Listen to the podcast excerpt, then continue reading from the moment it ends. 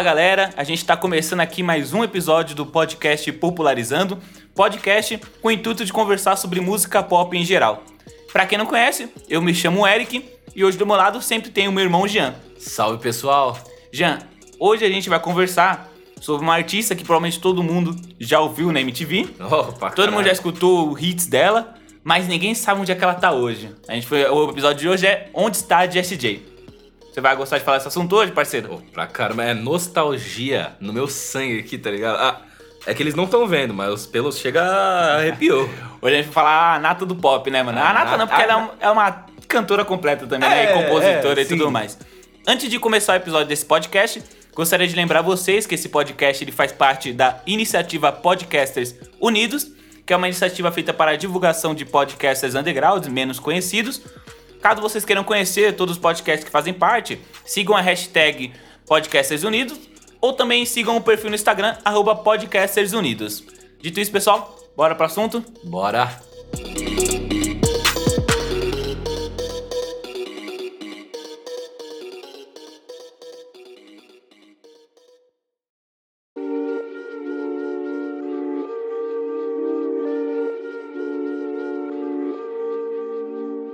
Então, antes da gente conseguir falar onde está a Jessie hoje, a gente tem que conversar um pouco sobre a carreira dela e a vida antes da carreira dela, certo? E também para o pessoal poder entender um pouco das inconsistências que aconteceram na carreira da Jessie fizeram ela acabar meio que sumindo nos dias atuais, o pessoal não saber o que acontece com ela. Jessie J, o nome original Jessica Ellen Cornish, nasceu em 27 de março de 1988 em Shadow Heath, Londres. Ela é filha do Sr. Stephen Cornish e da Rose Cornish. Desde pequena, já, ela já vem mostrando que nasceu para ser uma grande cantora, né? Que ela, ainda bebê, já cantarolava a música que seus pais ouviam, cara. Então, tipo, dá para perceber que ela já tinha meio que uma uma experiência com a música em si. Lembra do que a gente falou lá no episódio da Billie Eilish, que ela meio que já cresceu, sim, tipo, sim. envolvida com a arte e tal. Mas a questão é que, tipo, aqui a gente tá também. tá falando aqui agora de uma mulher que já bebê já cantarolava. Desde bebê. A Billie Eilish, ela foi moldada já com o passar do tempo. Então, tipo, ou na verdade, tem aquelas pessoas que acreditam em dom natural, tá ligado? Tem um é. dom natural, tem um treino, tá ligado? Acho sim, que, sim, sim. Acho que. No caso dela, eu creio que ela tenha aquele que do dom, do dom natural. Mas, mas eu acho que os dois existem, tá ligado? Sim. O natural e o treino. Sim. Continuando, a Jéssica, ela se mudou já para Minfield. Ela estudou na escola local no distrito de Londres. E ela entrou também na escola de artes aos 11 anos. E interpretou um papel na obra, na obra Wilson Doll.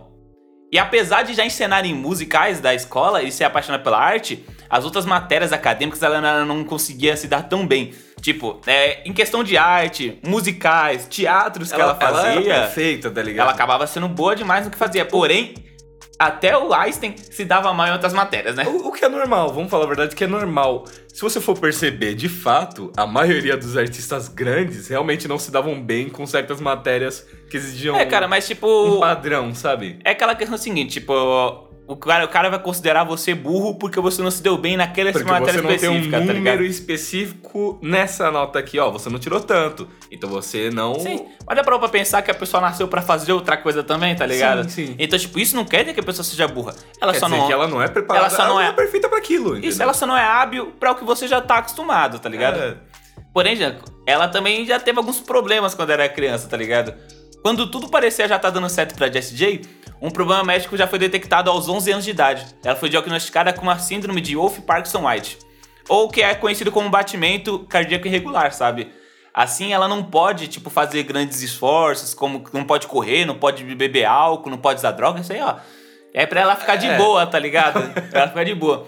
E por causa disso, já na escola, cara, ela já foi, já foi alvo de bullying por conta de alguns defeitos, que de alguns efeitos, perdão, de alguns remédios causavam nela. E toda a história foi retratada na música que ela lançou, que é o Wolves Like Now. Que é a música que ela coloca para falar sobre o bullying que ela sofreu. Então, tipo assim, já temos uma carreira aqui, antes da carreira, né? A gente tá falando da vida dela antes da Sim. carreira. Já temos uma percepção aqui de que já estava sendo moldada, querendo ou não, o bullying em cima dela, porque ela escreveria pro futuro, querendo ou não, cara. Tipo, você crê também que o bullying pode mudar, querendo ou não. Sim, sim. E nesse caso, muitas das letras dela, sabe, tem aquele quezinho e um sentimento específico essa, por exemplo, no bullying em si, em certa, certos momentos de felicidade, por exemplo, com a carreira dela em si, é fácil de perceber isso com a música. É, já aos 16 anos, a Jéssica já se graduou na Bristol School, é que é uma escola de artes britânica, tipo, é uma das escolas mais famosas que existem não naquela é pouca época. coisa, não é pouca coisa. Meu, então, tipo, já vê que já tá mudando o caminho dela pro sucesso. Mano, só pra você ter ideia, alguns nomes dessa escola que a Jessie J participou, temos Adele e Amy Winehouse e Leona Lewis, tá ligado? Meu, E o- onde ela estudou, é, ela e a Adele, desde pequenas, desde aquela época, 16 anos na verdade, elas já eram amigas. Durante os intervalos, elas até costumavam a cantar juntas e por conta disso chamava a atenção de todo mundo que tava ao redor. Então, tipo, ela já tava numa escola que já, tinha, já formou cantores famosos que a gente tá escutando hoje, tá ligado? Apesar que a Adele é uma cantora que, tipo, repete muito o que ela faz, né? Enfim. é, mas enfim, Mas, tipo, ela é boa. apesar, mesmo de, apesar de, tipo. to- de- apesar de, tipo, ela já tá sendo moldada, ela, ela não só foi moldada, como ela também cresceu ao lado de pessoas que se mostraram artistas. Isso pode dizer, então, que a escola realmente fez o papel que ela devia ter cumprido, né? Sim. Um papel muito bom. Em 2000 2006, a Jéssica assinou um contrato com a Gucci Records, com o nome Jess, que é, que é o que ela começou a utilizar antes de Jessie J. E começou a trabalhar com o seu álbum de estreia. Só que durante o contrato, Jess realizou pequenas promoções em alguns pubs e clubes em Londres. Só que a Gucci Records, ela acabou falindo antes mesmo de, de qualquer material que ela possa lançar. Então, tipo, já, ela já teve algum problema nessa parte. Tipo, ela começou com a gravadora, que acabou falindo. E na má gerência ela acabou, tipo, atrasando um pouco a entrada dela. Eu lembro, tipo assim, isso é ano de 2006. A primeira música dela, ela lançou em 2009. Mas não foi por culpa dela, né? Tipo, a má gerência, é, pela má gerência, ela já podia ter lançado alguma música lá pra 2006. Meu, se a gente for pensar assim, com, quantos artistas não deve ter acontecido isso de. Ou sei lá, tipo, artistas que a gente nem conhece hoje em dia que não tiveram a chance, são bons, não tiveram a chance porque, ah, perdeu o contrato porque a gravadora faliu ou perdeu o contrato por outro motivo. Aqui podia ter acabado a carreira dela, por exemplo. Cara, já, tipo, o fora que a música não é fácil, né? Então, tipo, já- principalmente pra quem tem pouco recurso, Já né? não é fácil. tá Então, ligado? tipo, essa parte já me desanimaria total. Sim. Então, isso, ou, ou você falou referente a Billie Eilish antes. A diferencial da Billie Eilish é que a Jessie J, querendo ou não, ela fez sozinho. A- agora a questão da Billie Eilish, da É Billie Eilish, Tipo, ela lançou a música e do nada Interscope tava envolvido. então, E tipo, pra quem não sabe, a gente tem um problema aqui com a Interscope nesse, nesse podcast, mas isso não é assunto isso é um assunto futuro que a gente vai falar, o porquê que a gente odeia a Interscope, que é, que é a produtora da Lady Gaga, do, da- também é produtora da Billie Eilish, produtora do Juice WRLD, Sim. vários artistas. E, aliás, o Juice WRLD lançou um álbum póstumo, que eu gostaria muito de falar também depois, tá ligado?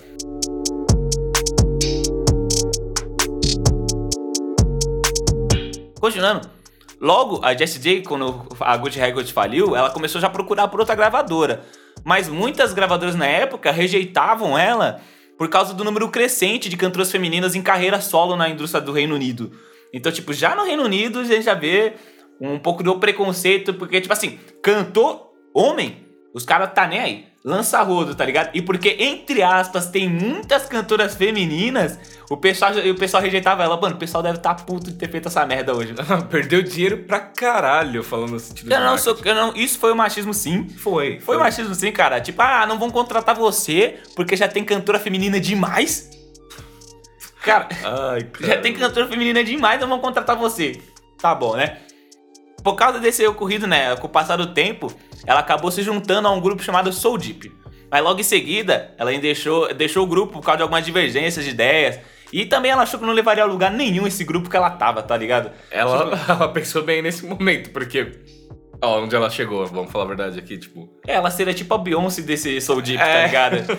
E aí, então, tipo, ela meio que percebeu que, tipo, meu, ela é maior que isso, né? Ela é maior que isso. A Jessie também foi backing vocal durante o turnê da cantora, da cantora Cyndi Lauper. Ou seja, já, já tava trabalhando já com gente grande, fazendo back vocal. E o pessoal, tipo assim, ela tá lá no palco, a Jessie J, ninguém sabe quem é ela ainda, mas ela tá lá fazendo backing vocal da Cyndi Lauper. Quantas vezes a gente já viu esses negócios, por exemplo, por exemplo, o show da Gloria Groover, tá ligado? Que ela contrata também backing vocals, tá ligado? Sim. E lá no fundo tem gente, mulheres cantando alguns vocais dela. Meu, ali pode estar o futuro do pop nacional, tá ligado? Lembra o que a gente falou no episódio do Milli Vanilli? De como eles começaram, que eles dançavam e tal, em show de artistas Uhum. famosos. Meu, é aquela coisa, tipo, uma hora você tá ali envolvido com o pessoal, você vai conseguir um contato. E aqui foi até um, um negócio engenhoso, porque Cyndi Lauper, pra quem não conhece e recomendo escutar as músicas, ela é muito boa, sabe? Ela é muito grande, entendeu? É, mas tipo, querendo ou não, a, indú a indústria, além de ser um pouco machista, Sim. ela também meio que despreza mulheres mais velhas. Sim. Tipo, a gente. Meu, ela meu. despreza um pouco mulheres mais velhas. Tipo, a indústria meio, meio que tenta investir só em mulheres mais novas, sabe? Sim. Como ah. eu falei, isso é diferente totalmente do homem. Tipo, foda-se. Os caras vão estar tá lá, ninguém fala que não vai te contratar porque já tem um demais no é, bagulho, não tá ligado? Não importa, eles contratam mas, sendo bom ou não, tá ligado? Por exemplo, a Spice Girls tô voltando. Parece que a gente tá fugindo um pouco do assunto, mas isso é importante, porque, tipo, a indústria pop desmerece as mulheres mais velhas. Sim. A gente tem ainda artistas como Madonna, que ainda conseguem fazer sucesso, mas, por quê? Porque ela tem uma fanbase já sólida, que vai manter ela viva, tá ligado? Se sai dessa. Se sai da gravadora que ela tá, por exemplo, a gravadora é que sai perdendo, na verdade. Sim. Então, isso é uma questão que a gente pode discutir no futuro sobre a, as mulheres mais velhas no pop. Então, continuando, aos 18 anos aconteceu já um ocorrido um pouco triste com a Jessie J, cara. Ela sofreu um AVC Algo que deixou ela acabando ficando bastante, bastante debilitada na época. Mas ao mesmo tempo, isso também fez com que ela acreditasse mais nos seus sonhos. A música Big White Room foi a primeira música para o seu futuro álbum e foi escrita enquanto ela esteve internada para fazer o tratamento no hospital, na, no hospital local da época. Em homenagem, ela também. Essa música se viu em homenagem a um companheiro de quarto que morreu. Então, tipo, ela, já, lembrando que ela fez uma música que era sobre bullying, né? É, que a gente falou, né? Que isso veio depois dessa música, só pra, só pra explicar. Sim. Ela fez uma música sobre o bullying que sofreu e fez uma música sobre um colega de quarto que faleceu, tá ligado? Então, é, é, ela tem uma carreira sincera, querendo ou não. Tem música sincera, sabe? Algo que ela realmente sentiu na pele, tá ligado? E falando agora num sentido mais comercial, por exemplo, isso é mais palpável do que, por exemplo, os caras que negaram ela em várias gravadoras em específico, porque era mais uma mulher na concepção deles. Não, isso é foda, certeza, cara. Isso eu, não, isso eu não vou aguentar, cara. tipo, você, você é mais uma mulher e não podemos contratar Meu, você, cara. com certeza, tá ligado? A, as meninas que eles pegaram ali, certeza que eles moldaram de um jeito que ficou aquele negócio industrial não palpável dessa forma aqui, entendeu? Isso daqui, meu, é uma mina de ouro que ninguém botou fé, entendeu? Cara, após a Jessie J conseguir se recuperar um pouco é, dos piores momentos que ela passou na vida, ela decidiu tentar assinar com um empreendedor de Nova York, né? E conseguiu um contrato com, a, com uma compositora trabalhando para Sony e TV Music. Como compositora, ela conseguiu escrever a música Perry in, in, Perry in the USA, Festa nos Estados Unidos em inglês, que foi um dos maiores hits da cantora Miley Cyrus. Ou seja, ela já começa, ela não começou ainda a carreira dela total, né? Como cantora. Já, tipo, estourou uma, uma outra cantora com uma música que ela escreveu, sabe? Tipo, ela já era compositora, já escreveu gente como Miley Cyrus, Rihanna e alguns outros artistas, tá Meu. tá ligado?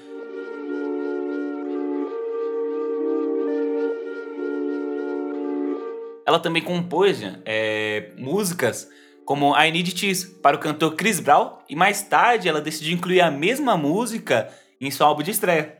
Então, tipo, é como eu falei, além de ser cantora, ela é uma puta da compositora também. Ela tinha tudo para poder dar certo referente a, a música, a arte em total, tá ligado?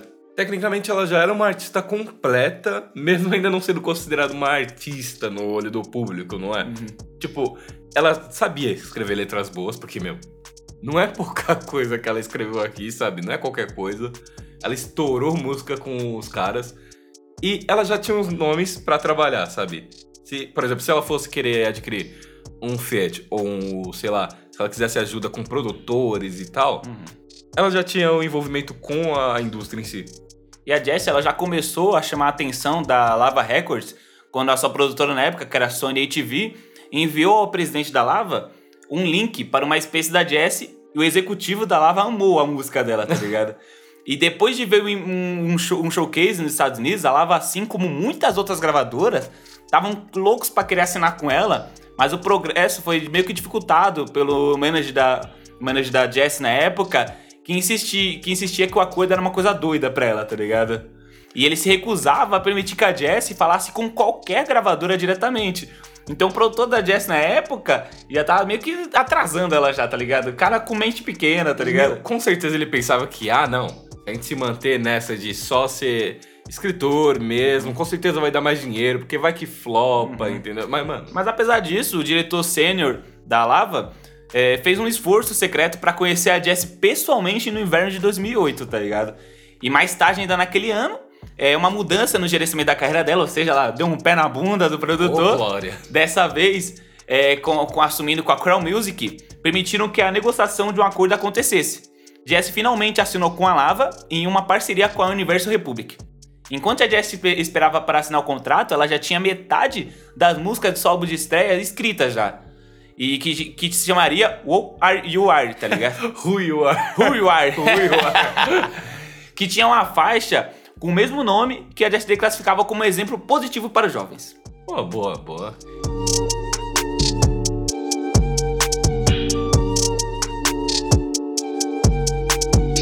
Já que a gente acabou de falar é, sobre a vida de LSJ, agora a gente vai falar sobre agora a carreira dela depois que ela conseguiu alavancar. A gente explicou o que, que levou ela para o mundo da música, agora vamos falar um pouco da carreira. Em 2010, a Jess finalmente conseguiu lançar o seu primeiro single, Do It Like a Dude. Do It Like a Dude. Meu inglês é péssimo, negão.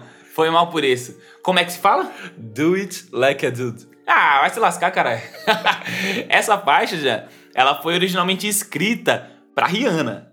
E a Jess, a Jess enviou pra Universal para que eles enviassem pra Rihanna, só que a gravadora mandou de volta pra Jess e disse pra ela que, ó, esse aqui, parceira, vai ser seu primeiro single. Tipo, você vê que a própria gravadora botava tanta fé no single. E, e, tipo, geralmente, os escritores também mandam como que o cantor deve se portar, cantar e tal. E com certeza ela deve ter mandado um negócio que ficou. Uhum. E desculpe as palavras, foda, tá ligado? É. E chegando a isso, a música foi lançada no dia 18 de novembro de 2010 e chegou ao segundo lugar nas paradas do Reino Unido. então, botaram fé e deu certo. Agora, já a carreira internacional dela, Jean, ela começou no dia 28 de janeiro de 2011 com o lançamento da música Price Tag, que é essa música que todo mundo via tocando na MTV, na época que ela era da TV aberta, e né? Eu vou ter que falar que, na minha opinião, é a melhor música dela e a melhor música que o B.O.B. já participou. Tem o B.O.B. na música, né, tem, cara? Pode crer. O primeiro single, esse foi o primeiro single dela a nível mundial com a parceria do B.O.B., e a música foi hit alcançando o top 10 em vários países e se tornou o 13º single feminino mais vendido na história da música. Mano, olha isso, velho. Esse hit rapidamente levou a Jessie ao topo das paradas musicais mundialmente, sendo a canção mais escutada no Reino Unido também no ano de 2011. E conseguiu um bom desempenho é, no mercado americano, que é um mercado mais disputado que existe entre a música. Porque lá no mercado americano ela conseguiu emplacar em sexto lugar na Hot 100 da Billboard a parada musical que é a mais importante do, do país, da, dos Estados Unidos, fazendo com que a música recebesse um certificado de platina pelas vendas superiores a um milhão de cópias. Olha isso, velho. O single que ficou em primeiro também em lugar no Reino Unido também ficou na mesma posição em países como Taiwan, França, Bélgica, Nova Zelândia e Hungria. No fim das contas, o sucesso do Price Tag rendeu também alguns prêmios, como Critics' Choice Awards em 2011 no British Awards e ganhou um BBC One Sound como, como música de 2011. E, e, é, certo. Não. A gente pensa em 2011. Me desculpa, mas essa é a música, meu. Essa, essa real é a música. E já com esse sucesso, né, cara, é, isso fez com que ela quisesse antecipar um pouco o lançamento do seu primeiro álbum, Who You Are. Que antes que antes estava previsto para ser lançado para o dia 25 de fevereiro de 2011, mas devido à grande procura do público. O álbum ganhou um certificado quádruplo de platina por ter uma venda superior a 1,2 milhões de cópias somente no Reino Unido, somente Ai. no país dela. Ai. E mais 3 milhões de cópias a nível mundial. O sucesso continuou e o álbum ainda se tornou o primeiro de uma artista solo feminina inglesa a emplacar seis singles no top 10 da parada britânica. E mais tarde, naquele mesmo ano, em novembro de 2011, o mesmo álbum foi relançado, um deluxe, sabe, uma versão, uma versão de luxo, contendo três faixas novas sendo uma delas que é a faixa Domino, que muita gente comparava aquela faixa com músicas da Katy Perry, tá ligado? Muita gente confundia a, a Jessie na época com a Katy Perry, que isso é uma parada que a gente vai conversar já já sobre meio que a incongruência que tinha na, na, carreira dela, tá ligado? Que foi também, esse Domino também foi um mega hit pra ela para sucesso mundial. Foi o maior hit solo de sua carreira nos Estados Unidos e recebeu o certificado multiplatina pela venda superior a 2 milhões de cópias só nos Estados Unidos e depois no Reino Unido se tornou a música mais escutada na rádio de 2012. Já em 2012, ela começou uma sua turnê mais, mais famosa que conhece na Austrália, né? E em seguida foi para a Ásia antes de voltar para o Reino Unido para receber seu prêmio no British Awards, onde ela ia concorrer a artista revelação britânico do ano e melhor single britânico e a melhor artista solo feminina britânico. em março daquele mesmo ano, ela começou a fazer já umas coisas muito erradas que já acho. e mais aquele ano ela começou a, fazer, a participar do reality show, que é o The Voice UK, UK, que é o The Voice do Reino Unido. E que depois de muitas especulações, contou com a presença confirmada dela no painel de jurados. Ela foi jurada do The Voice durante dois anos consecutivos, cara. Ela parou um pouco a carreira dela, coisa que não era, não era algo para ser tão importante. Meu, é, é um negócio que a gente até conversou aqui em Office.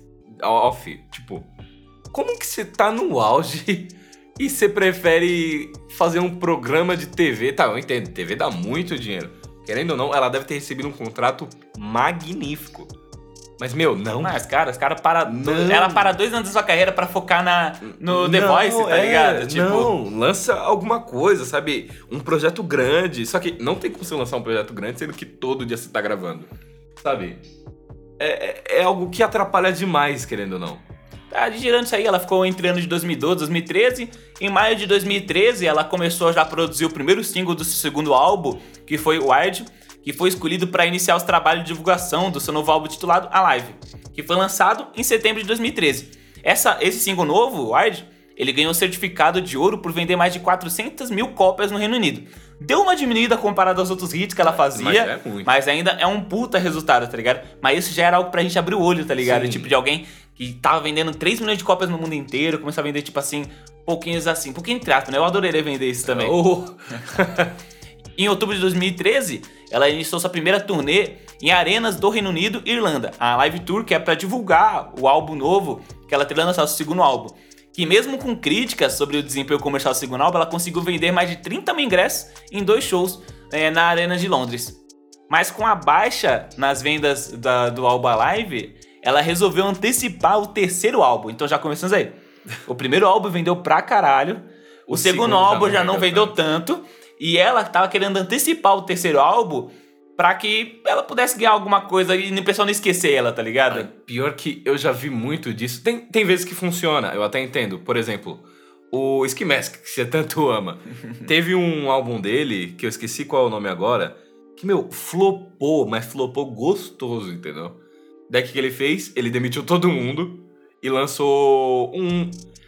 Não, dá para chamar de álbum, porque não é bem um negócio monetizado e tal, entendeu? Ele lançou por conta própria um álbum em si, que é ele Stokely, que ele aparece lá com a roupa toda pomposa e tal. Uhum. E aquele sim foi demais, entendeu? Aquilo deu certo.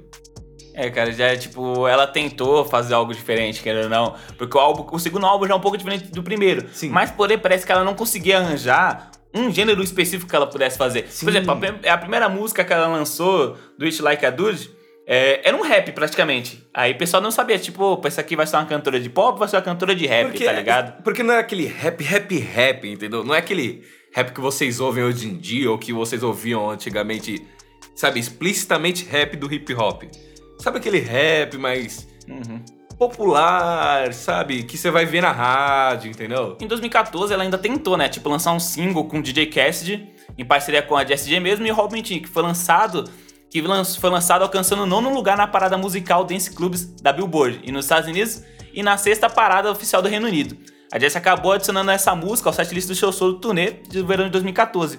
Ela lançou música também de sucesso em 2014, é, com, com Ariana Grande, Nicki Minaj. Sim, essa foi sucesso, no, sucesso mesmo. Essa foi puto sucesso. Então, tipo, a gente acreditava que, tipo, opa, lançou essa música aqui, ela vai voltar com tudo. Porém, não. É. Ela ficou parada e, tipo, depois de 2014, o próximo álbum que ela chegou a lançar só foi em maio de 2018.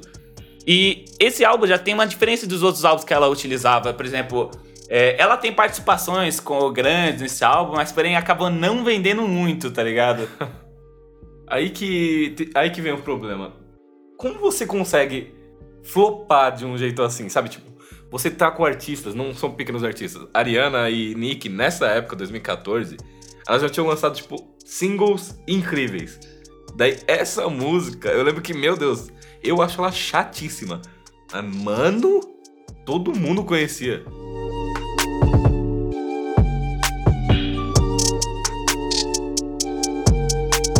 Mas então, Jean, por que, que ela não fez sucesso hoje? Na verdade, ela fez sucesso, ela né? Ela fez sucesso. Ela fez sucesso. Ela não é de um Mas hit, cadê, cadê ela hoje, cara? Cara, eu, eu creio que o que matou a carreira dela de fato, tipo, o que começou essa morte, que envenenou a carreira, foi essa pausa.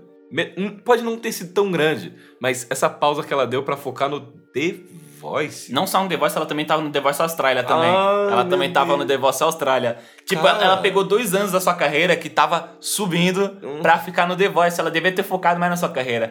É, meu. Mas também tem outras questões, cara. Tipo, por exemplo, tipo. Ela parecia não ter uma identidade. Tipo, cada música parecia ser diferente da outra. Sim. Que a música, por exemplo, a música Domino. Pessoal que não conhece, vamos supor, o pessoal que nunca ouviu falar no JSJ, vai ouvir aquela música, vai falar, puxa, eu tô ouvindo uma música da Katy Perry. E com a maioria das músicas dela isso acontecia. De, tipo, parecer muito com alguma coisa da Katy Perry. C sabe, tem música que, por exemplo, a gente colocou hoje e eu pensava, meu, era da Katy Perry, não era?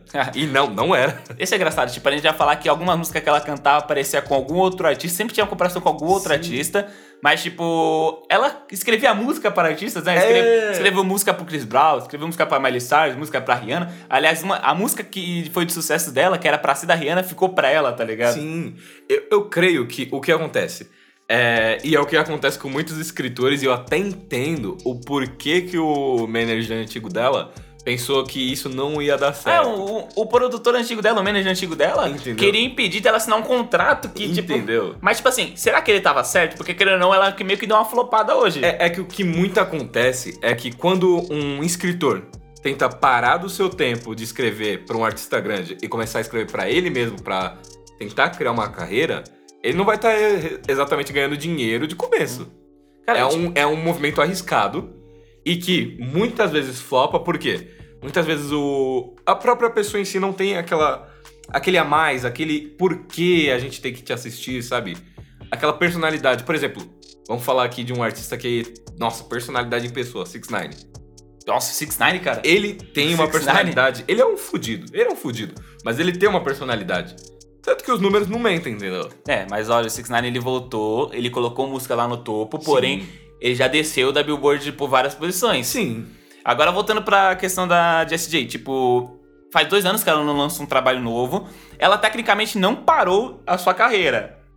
Porém, o pessoal não tá muito é, antenado nela, tá ligado? o último faz. álbum dela, que foi o This Christmas Day, tipo, deu uma flopada. Ninguém sabia desse álbum, tá ligado? Se você perguntar a pessoas, as pessoas não vão saber desse álbum que ela, lançou, que ela lançou no álbum em 2018. Você pode ver as visualizações do álbum e realmente não é muita pessoa que assistiu. Tipo, ela, aí ela fez essa parada, ficou quatro anos sem lançar álbum, lançou isso aí, dá uma flopada e tá quietinha por enquanto, tá ligado? Então. A gente crê que ela possa voltar algum dia? Olha, eu creio em tudo hoje em dia. Principalmente algum artista que já foi muito grande voltar. Principalmente sabendo que a gente vive num mundo que o Taiga voltou. Tá, que o Taiga tá fazendo a mesma música desde que ele voltou. Mas tudo bem. É, a gente consegue ver que, por exemplo, é, artistas como Chris Brown, eles deram uma decaída e voltaram bem grandes. É, mas esses Sabe? aí, ó, você tá falando homens, cara. Sim, tá sim, homens. sim. Agora, tipo, vale lembrar também que a Lady Gaga, por exemplo, ela ficou um tempinho, sabe, meio que estagnada na, nos números. Mas pelo que eu vi no último álbum dela, vendeu bem até. É, o Voltou a vender pra caramba. Com cromática, ela acabou voltando pra caramba Sim. pras paradas, das paradas da Billboard, tá ligado? Sim. Mas você tem que levar com o seguinte... Lógico que ela nunca flopou de ela fato. Ela nunca flopou de fato. É. A Lady Gaga, ela tem uma fanbase sólida. Sim. Porque quando você escuta um som da Lady Gaga, você sabe que aquilo que você tá escutando é Lady Gaga. Mas quando você tá escutando o som de LSJ, você tá imaginando que, tipo assim, esse som parece com alguém. É, esse, esse... som. E geralmente, quando também tem um outro artista no som, parece que ela meio que ou copia o som do artista, ou tipo, ela vê um, um jeito que ela quer a música dela, faz daquele jeito, o artista que tá de feat faz daquele jeito também, e fica tipo meio. Tá, eu já. Ela, ela parece que meio que tenta encaixar o, a música com o feat. É... Por exemplo, a, a, a, música, a última música que fez bastante sucesso dela, que foi a música que ela fez com a Ariana Grande, com a Nicki Minaj, no YouTube, se não me engano, tá com mais de um bilhão de views, tá ligado? E a pegada da música é mais a cara da Nicki Minaj do, do que, que, qualquer, qualquer outra coisa. Qualquer outra coisa que a Resident possa ter feito. Então, e tipo, faz então, sentido. pode, pode parecer que, tipo assim, que a música que ela lançou vendeu por causa do feat. Sim. Mas vai lembrar que ela é uma puta artista. Sim, ela é muito Ela lutou boa. pra caramba, tá ligado? Ela passou por diversas coisas como bullying na escola, doenças que ela tem, tá ligado? Ela lutou pra caramba e ainda assim Ela não é nenhuma velha, cara. Ela tem apenas 32 anos. Ela tem tempo pra voltar. Ela tem tempo e sobra pra voltar e de novo pra marcar o nome dela, tá ligado? Porque, tipo, apesar de ela lançar hits parecidos com algum outro artista, eram bons hits, tá ligado? Sim. Era um negócio que tocava na MTV, a gente gostava de tocar.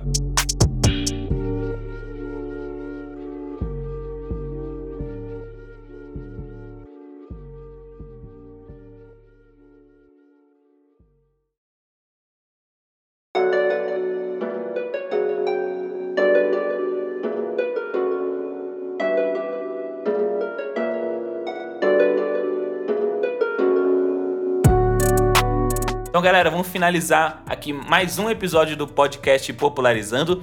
Eu agradeço novamente quem escutou o nosso podcast até aqui. Caso você tenha gostado, divulga com seus amigos também, tá certo?